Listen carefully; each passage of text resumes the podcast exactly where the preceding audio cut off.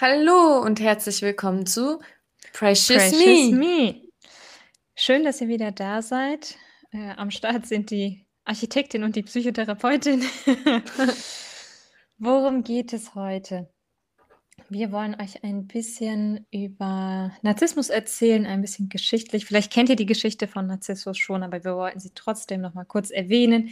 Wir wollten ein wenig auf Diagnostik eingehen. Was macht einen Narzissten oder eine narzisstische Persönlichkeitsstörung überhaupt aus?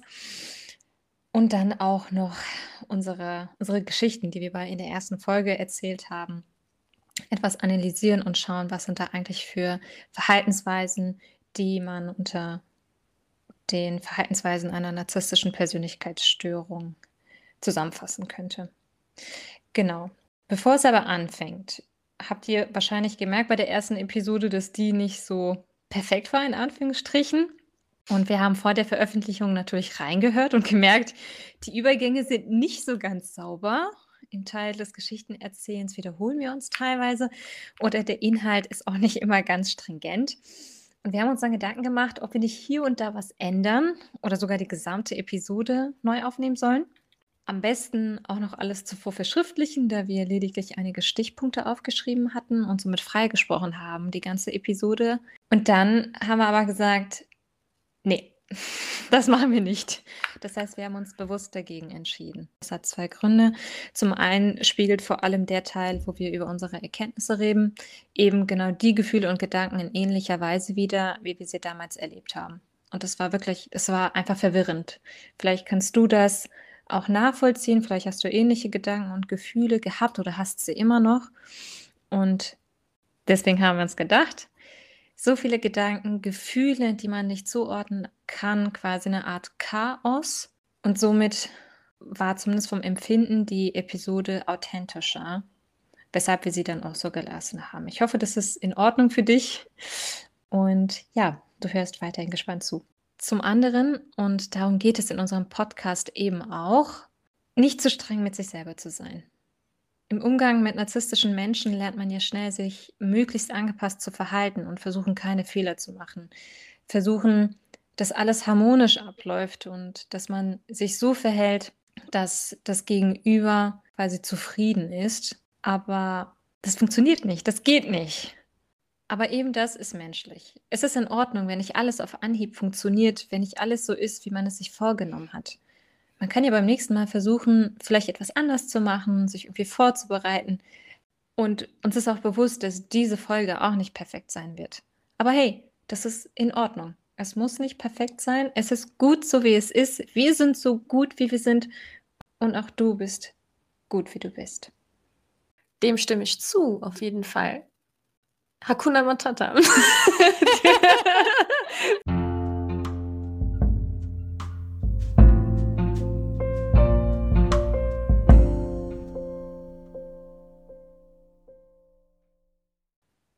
Bevor wir inhaltlich mit dieser Folge starten, wollen wir aber noch eine Frage beantworten, die ihr uns gestellt habt. Und zwar, warum definieren wir uns über unsere Berufe, also Architektin und Psychotherapeutin?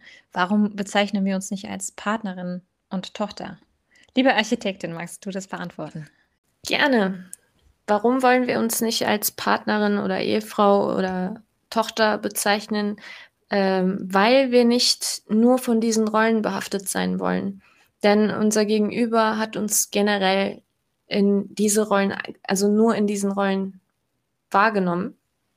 Und uns auch versucht, da reinzupressen. Ne? Also, dass man nur das ist, dass man nichts anderes hat und kann und nur diese Rolle hat und einem untergestellt ist.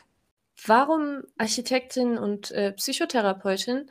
Weil wir in diesen Bereichen in unserem Leben ziemlich blühen. Also so empfinden wir zumindest. Und, darf, ich das, äh, darf ich dich da kurz unterbrechen? Ja. Wo die Architektin beispielsweise aufblüht, das ist definitiv ihre Stärke. Man merkt es in ihrer Arbeit. Die ist einfach total kreativ. Die hat eine Begabung für Formen und Farben. Vielleicht, ja, sie guckt mich jetzt total merkwürdig an. es ist nicht immer so einfach, Komplimente zu akzeptieren, aber das ist wichtig. Dankeschön. Und vielleicht ist euch, oder wir hoffen, dass euch unser Titelbild aufgefallen ist. Das hat auch die Architektin entworfen, gezeichnet. Ein großes Dankeschön dafür von meiner Seite. Und ich denke, da braucht es nicht vieler und großer Worte, um zu beschreiben, dass du da auch echt drin aufblühen kannst. Vielen Dank. Und dann möchte ich das natürlich mal zurückwenden, denn ich finde, unsere Psychotherapeutin ist auch sehr talentiert in ihrem Bereich. Auch in unserer freundschaftlichen Beziehung äh, hat sie Eigenschaften wie viel Empathie, kann super zuhören und ist sehr einfühlsam, super Kommunikationsfähigkeit und ist das was Gutes oder nicht? Das ist was sehr Gutes. Rede ich zu viel. Nein, Kommunikationsfähigkeit im Sinn von, man kann mit dir reden. Also man kann dir erzählen, du hörst zu, du verstehst und fühlst mit. Generell ist es nämlich bei vielen Menschen so, dass sie zuhören, um zu antworten, aber du hörst generell zu, um zu verstehen. Und das ist, finde ich, sehr oh. wichtig. Oh, deswegen, ich fühle mich geehrt. Ist... Dankeschön. Ich finde auch, dass du in deinem Bereich blühst. Wie unser Titelbild. Genau, wie unser Titelbild. Und genau darum geht es, dass man aufblüht, dass man weiß, was sind eigentlich meine Stärken, was sind meine Ressourcen und dass man eben auf die achtet.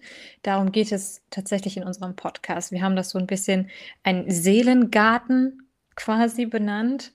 Und in diesem Prozess mit narzisstischen Menschen oder Menschen, die unter einer narzisstischen Persönlichkeitsstörung leiden, leidet tatsächlich der seelische Garten. Da ist es wichtig zu gucken oder das überhaupt wahrzunehmen, das zu erkennen, dass das so ist und dann herauszufinden, was tut mir eigentlich gut und was kann ich meinem seelischen Garten Gutes tun, damit meine Blumen und Pflanzen wieder blühen und es mir auch wieder gut geht.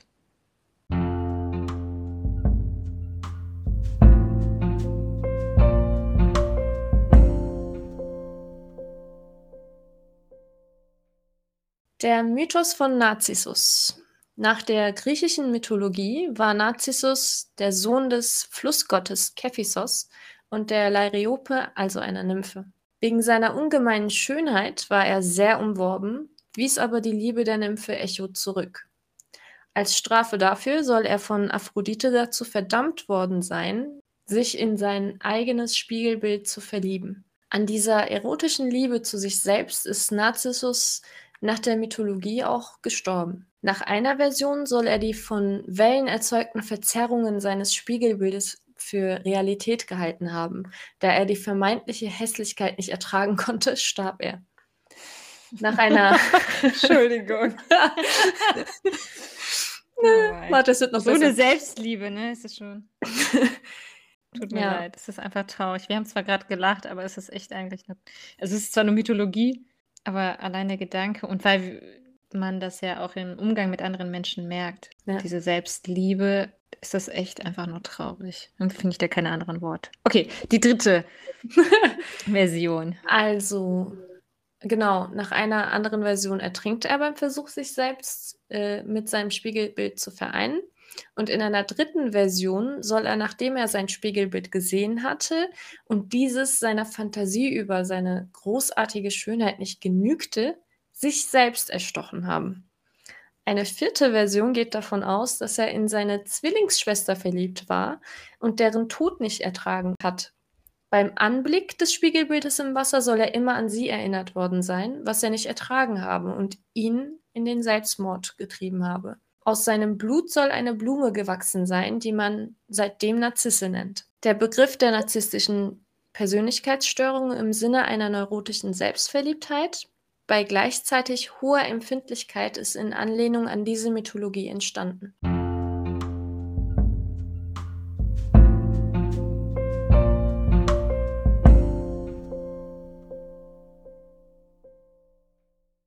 Okay, dann kommen wir jetzt zum Part Narzissmus. Was ist Narzissmus überhaupt? Diagnostik von Narzissmus. Wie man ja merkt oder wie wir beide auch merken, ist Narzissmus aktueller denn je, sowohl in der Wissenschaft, aber bekommt auch gleichzeitig große mediale Aufmerksamkeit auf sozialen Netzwerken ne? wie Instagram oder TikTok. Sieht man ja oft dann Narcissistic Abuse oder, oder andere Hashtags wie zum Beispiel Alive, wo es dann oft um Personen geht, die ihre ja, Leidensgeschichte im Umgang mit narzisstischen Persönlichkeitsstörungen erzählen. By the way, kleiner Hinweis an dieser Stelle, ihr könnt uns auch gerne auf Insta folgen, preciousme.podcast. Aber jetzt nochmal zum Thema zurück. Wichtige Fragen sind hierbei immer, was ist eine narzisstische Störung überhaupt? Welche Ausprägung kann diese haben? Und wo ist eigentlich der Übergang vom, in Anführungsstrichen, gesunden oder normalen zum pathologischen Narzissmus. Also wann wird es wirklich krankhaft? Denn umgangssprachlich wird Narzissmus häufig mit Selbstverliebtheit gleichgesetzt und ist stark negativ besetzt. Dabei ist eine gewisse Eigenliebe nicht nur normal, sondern eigentlich auch wünschenswert. Aber ja, wie diagnostiziert man überhaupt eine narzisstische Persönlichkeitsstörung? Wichtig ist hierbei erstmal, es ist eine Persönlichkeitsstörung. Ja, und wie bei jeder Persönlichkeitsstörung gilt es, zumindest laut ICD. Für alle, die es nicht kennen, das ist quasi das Buch mit ganz vielen Diagnosen und den Kriterien drin, nachdem man in einem bestimmten Kapitel zumindest psychische Erkrankungen diagnostizieren kann. Und für eine Persönlichkeitsstörung bedarf es einiger Kriterien. Also das muss meistens länger anhaltend sein. Das sind wirklich tief verwurzelte, anhaltende Verhaltensmuster, die sich in starren Reaktionen auf unterschiedliche persönliche und soziale Lebenslagen beziehen. Das heißt, das sind nicht nur Verhaltensweisen, die mal hier und da auftreten. Das ist wirklich etwas langanhaltendes, tief verwurzeltes und das sind starre Reaktionen. Da ist wenig Handlungsraum für unterschiedliche Verhaltensweisen und es gibt eine deutliche Abweichung im Wahrnehmen, Denken, Fühlen und auch in den Beziehungen zu anderen. Zuletzt bleibt noch, die, die, diese Muster sind meist stabil und die verursachen in der Regel persönliches Leiden und gestörte soziale Funktionen, was aber beim Narzissmus so das Schwierige ist, dass diese Menschen leiden, weil andere ihnen nicht gut tun. Das heißt, wenn man nochmal auf das Kriterium vorher zurückgeht, ne, das ist eine verzerrte Wahrnehmung. Das heißt, narzisstische Menschen verdrehen das dann und oft sehen sie eben keine eigenen Anteile und deswegen leiden sie wegen den anderen Menschen und nicht, weil die eigenen Verhaltensweisen starr und rigide sind. Aber das ist eine Persönlichkeitsstörung oder so viel zu Persönlichkeitsstörung. Jetzt muss man dazu sagen, in diesem ICD wird die narzisstische Persönlichkeitsstörung lediglich unter einer sonstigen spezifischen Persönlichkeitsstörung aufgelistet. Das heißt, es gibt eigentlich gar kein eigenes Kapitel dazu. Aber im DSM, das ist nochmal ein Klassifikationssystem aus den USA. Da gibt es andere Kriterien und die wollen wir euch mal vorstellen. Für die Diagnose einer narzisstischen Persönlichkeitsstörung müssen die Patienten Folgendes aufweisen. Das ist ein anhaltendes Muster von Grandiosität, Bewunderung und mangelndem Mitgefühl. Dieses Muster wird durch das Vorhandensein von mindestens fünf der folgenden Symptome gezeigt. Magst du mal weitermachen? Das erste wäre ein übertriebenes, unbegründetes Gefühl der eigenen Bedeutung und Talente, also Grandiosität. Zweitens wäre die Beschäftigung mit Fantasien von unbegrenzten Erfolgen, Einfluss, Macht, Intelligenz, Schönheit oder der vollkommenen Liebe. Darf ich da einen äh, kurzen Cut machen? Ja. Das passt so total zu der Geschichte mit dem Narzissus, ne? Ja. Diese Schönheit, Liebe, Intelligenz mit dem Spiegelbild im Wasser. Ja. Ja. Genau. Das dritte wäre der Glaube, dass sie speziell und einzigartig sind und sich nur mit den Menschen auf höchstem Niveau verbinden sollten. Dann kommt der Wunsch, bedingungslos bewundert zu werden. Das fünfte Kriterium ist ein Gefühl des Anspruchs. Dann gibt es noch weitere, das wäre zum Beispiel die Ausnutzung anderer, um ihre eigenen Ziele zu erreichen. Ein Mangel an Empathie, da muss man dazu sagen, es ist nicht so, dass narzisstische Menschen per se keine Empathiefähigkeit haben, sondern kognitiv schaffen die das ganz gut. Echt? Aber die haben sowas. Jetzt ehrlich. ja, weil die wissen ja ganz genau kognitiv, was dir gefallen wird. Die wissen ja, die können ja antizipieren, was du für Gefühle dadurch entwickelst. Aber nur kognitiv, das heißt, gefühlstechnisch können die das nicht. Beziehungsweise ist egal. Deswegen achten Das sie da nicht das drauf. wollte ich grad sagen. Ich glaube, das ist denen einfach egal. Ja, aber gefühlstechnisch. Aber Ah, okay. kognitiv, rein kognitiv können die das. Es ist nicht so, dass die das nicht könnten. Studien haben gezeigt, dass narzisstische Menschen sehr wohl in der Lage sind, empathisch zu sein, aber auf kognitiver Ebene. Kognitiv ja, aber emotional nicht. Das heißt, sie können sich denken, wie ihr Gegenüber sich fühlt, aber das macht für mich dann mehr Sinn, wenn ich dann sehe, wie sich ein Mensch mit einer narzisstischen Persönlichkeitsstörung verhält, warum dieser Mensch es schafft, sich so ins Zentrum zu stellen und nicht auf die Gefühle anderer zu achten. Okay, dann sage ich noch zwei weitere Kriterien. Es ist Neid auf andere und der Glaube, dass andere sie beneiden. Und auch eine extreme Überheblichkeit. Neben diesen Kriterien ist es auch wichtig, dass die aufgezählten Symptome spätestens im frühen Erwachsenenalter begonnen haben sollten, da es sich um eine Persönlichkeitsstörung handelt. Das heißt, die Persönlichkeit sollte in gewisser Weise entwickelt und gereift sein und dann kann man dann auch von dieser narzisstischen Persönlichkeitsstörung sprechen. Das ist jetzt nur so eine kurze Einführung, vor allem auf den diagnostischen Kriterien. Worauf wir aber auch noch eingehen möchten in den folgenden Episoden ist beispielsweise unterschiedliche Arten vom Narzissmus, aber auch beispielsweise die unterschiedliche Ausprägung bei den Geschlechtern. Das heißt, wie ist der Narzissmus bei einem narzisstischen Vater oder einem narzisstischen Partner?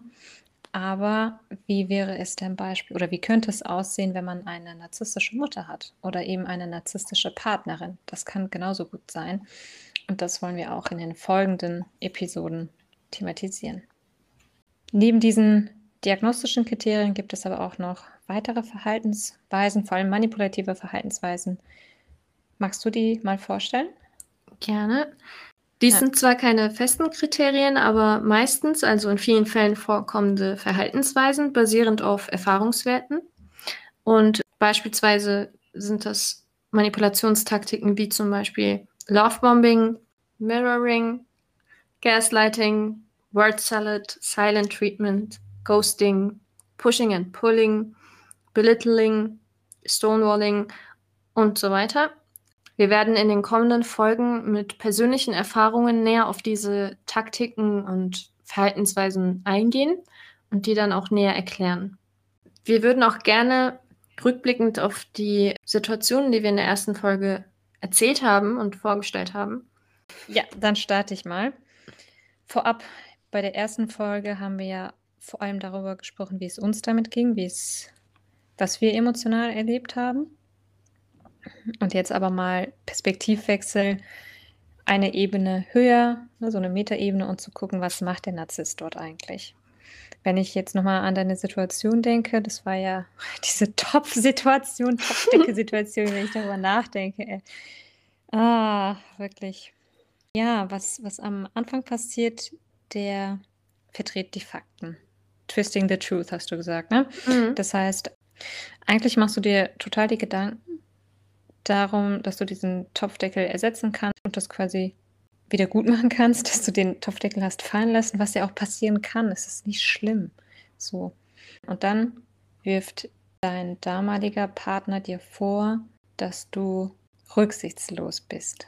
So, das heißt, der verdreht da total die Fakten, beschuldigt dich quasi nicht rücksichtsvoll zu sein, obwohl du das davor ja warst.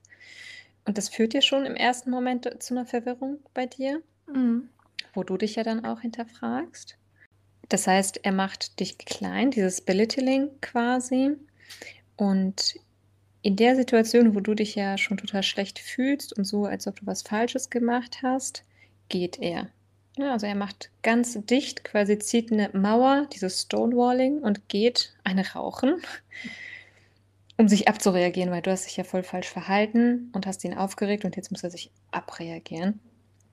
das unterstreicht ja nochmal dieses Verdrehen der Fakten eigentlich, ne? weil er hat ja recht und du hast was Falsches gemacht und jetzt muss er sich abreagieren wegen dir. Und dann kommt er aber nochmal zurück und dann ist ja die Geschichte oder die Situation, wo du dann wirklich total verzweifelt bist und weinst.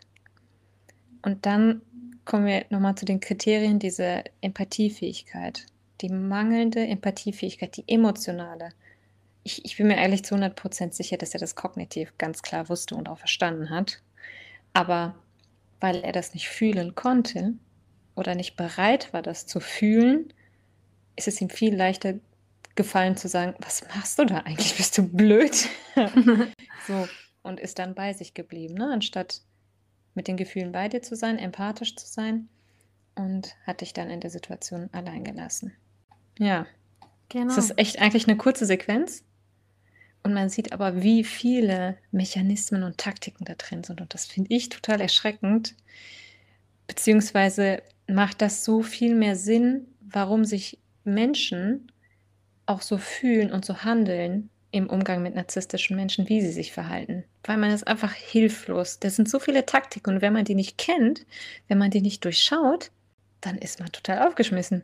Einmal das. Das Gefühl kennen wir beide. Genau, einmal das. Und äh, zweitens, auch wenn du es jemandem zum Beispiel erklären möchtest und erzählen möchtest, generell ähm, kommt es halt so komisch rüber. Also allein äh, beim Feedback zum Beispiel, ja. die, dieser Satz einfach ist doch nur eine, ist doch nur ein Topf. Und dass aus so einer kleinen Sache so ein großes Thema wird und dass wir das hier so erzählt haben, es kommt ja eigentlich so rüber, man kann sich auch denken, hä, das ist doch eigentlich. Warum übertreiben die jetzt? Ah, genau.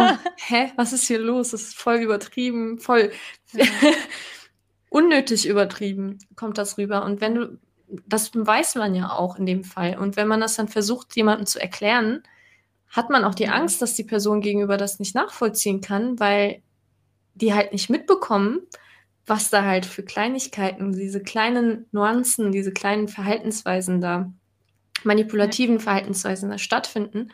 Und deswegen, ähm, wenn man das einfach nur normal so erzählt, die Situation, denkt sich jemand anderes, du übertreibst vielleicht einfach nur.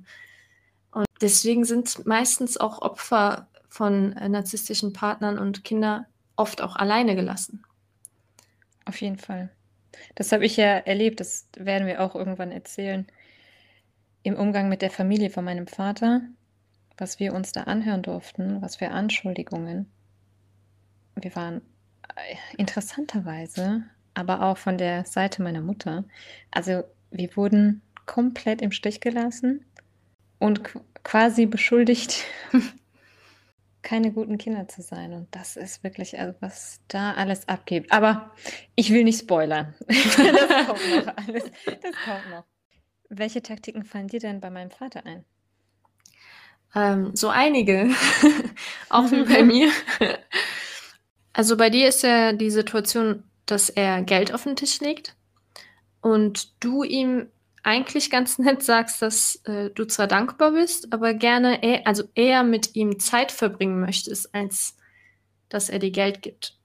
Und du sagst das ja eigentlich in einer netten Art und Weise. Du willst ja nur das Gute für euch beide, aber dein Vater nimmt da eher eine Beschuldigung wahr.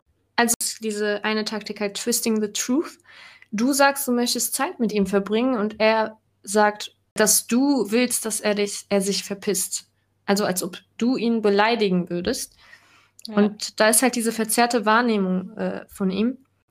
Darf ich ja ganz kurz einhaken? Ja. Also es hört sich so, es ist einfach nur so verzerrte Wahrnehmung, aber das muss man sich auf der Zunge zergehen lassen. Ich sage ganz klar, ich möchte Zeit mit dir verbringen, aber er hört, also das, was er hört, ist, verpiss dich. Also das ist so realitätsfern.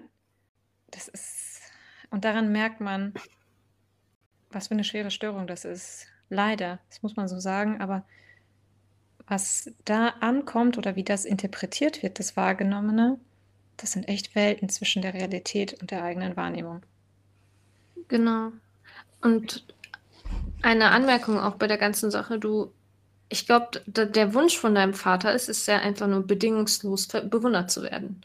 Ja, und wenn du und in dem Fall hast du ihm ja gesagt, danke, aber da war eine hm, Bedingung, aber. aber. ich hätte eher mit dir Zeit verbringen wollen. statt halt, dass du mir Geld gibst. Also ähm, du hast ein Anliegen. Und das, damit kommt er ja komplett gar nicht klar. Und ähm, das, was er eigentlich von ihr hören wollte, war ja, ach danke, du bist der beste Vater, den man haben kann. Hm. Aber du hast eine Bedingung, dein, dein Anliegen noch erwähnt und das kam dann scheinbar, hat er das nicht äh, akzeptieren können und ähm, fängt halt in dem Moment dann auf einmal an, die Wahrheit zu verdrehen und ähm, was ich so traurig finde, ist, eigentlich möchte er ja geliebt werden als Vater und das ist ja auch ein natürliches Bedürfnis. Das ist ja auch, ich meine, jeder Mensch möchte geliebt werden.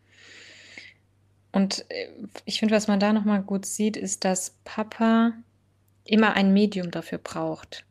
Also sein Selbstwert ist so niedrig, dass er nicht annehmen kann, dass man ihn dafür liebt, wie er ist.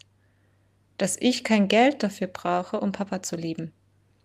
Und deswegen ist vermutlich auch diese enorme Reaktion dann da drauf, weil er sich zurückgestoßen fühlt, nicht geliebt, obwohl wir da ja scheinbar aneinander vorbeireden, weil ich sage ihm, ich, ich habe dich auch lieb, ohne dass du mir Geld gibst und ich möchte wirklich Zeit mit dir verbringen. Und er versteht aber, sie will mein Geld nicht, also liebt sie mich nicht. Und das ist auch nochmal echt traurig. Das ist richtig traurig. Auf jeden Fall. Was dann noch passiert ist, dass er im Nachhinein auch noch eine Beschuldigung, also dich auch noch beschuldigt.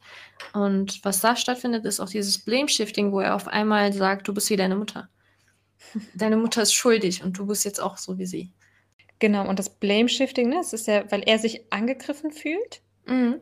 Also weil er schuldig ist quasi, schiebt er die Schuld jetzt auf meine Mama die gar nicht da ist. Sie kommt auf einmal ins die Thema noch nicht rein. mal da ist, eben, die noch nicht mal da ist. Genau. Plötzlich bist du wie deine Mama, die ja schuldig ist. Also ich bin ja, ja. nicht schuldig, deine Mama ist schuldig.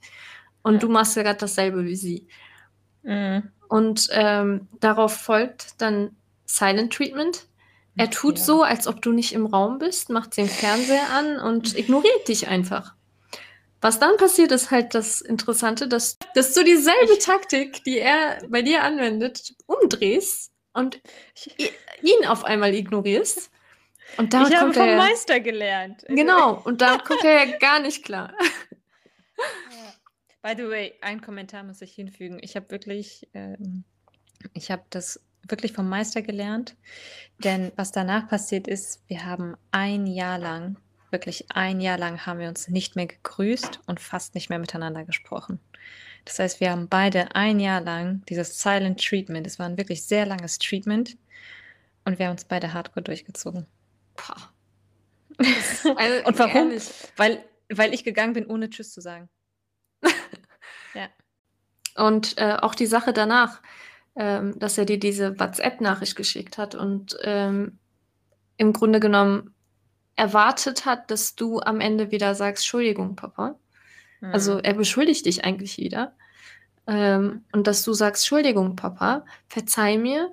Also äh, er will ja wieder, dass du, dass du dich entschuldigst, dass er dir verzeiht und du mhm. ihn wieder bewunderst und wieder Bestes tust, um ihn wieder, ähm, dass du ihm sagst, dass er ein guter Vater ist. Und auch in der Nachricht und auch in deinem Verhalten und in den Beschuldigungen merkt man ja, dass er das sagt, was er eigentlich von dir hören möchte.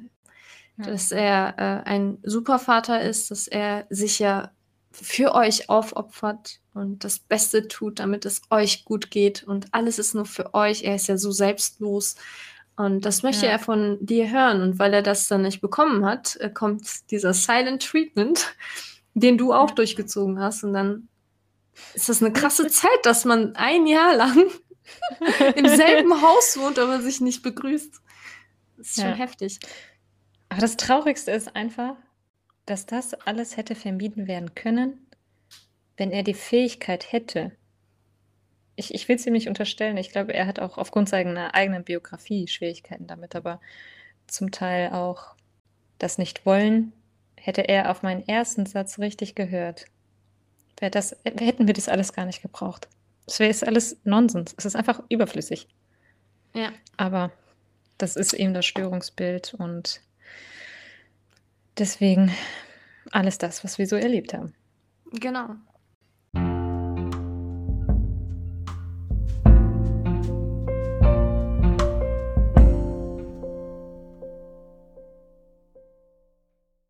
So, äh, das war's erstmal für diese Episode. Bei der nächsten Folge werden wir über The Beginning, wie alles angefangen hat, sprechen. Äh, wir freuen uns, dass du eingeschaltet hast und uns zugehört hast und freuen uns auf ein nächstes Mal. Tschüss. Tschüss.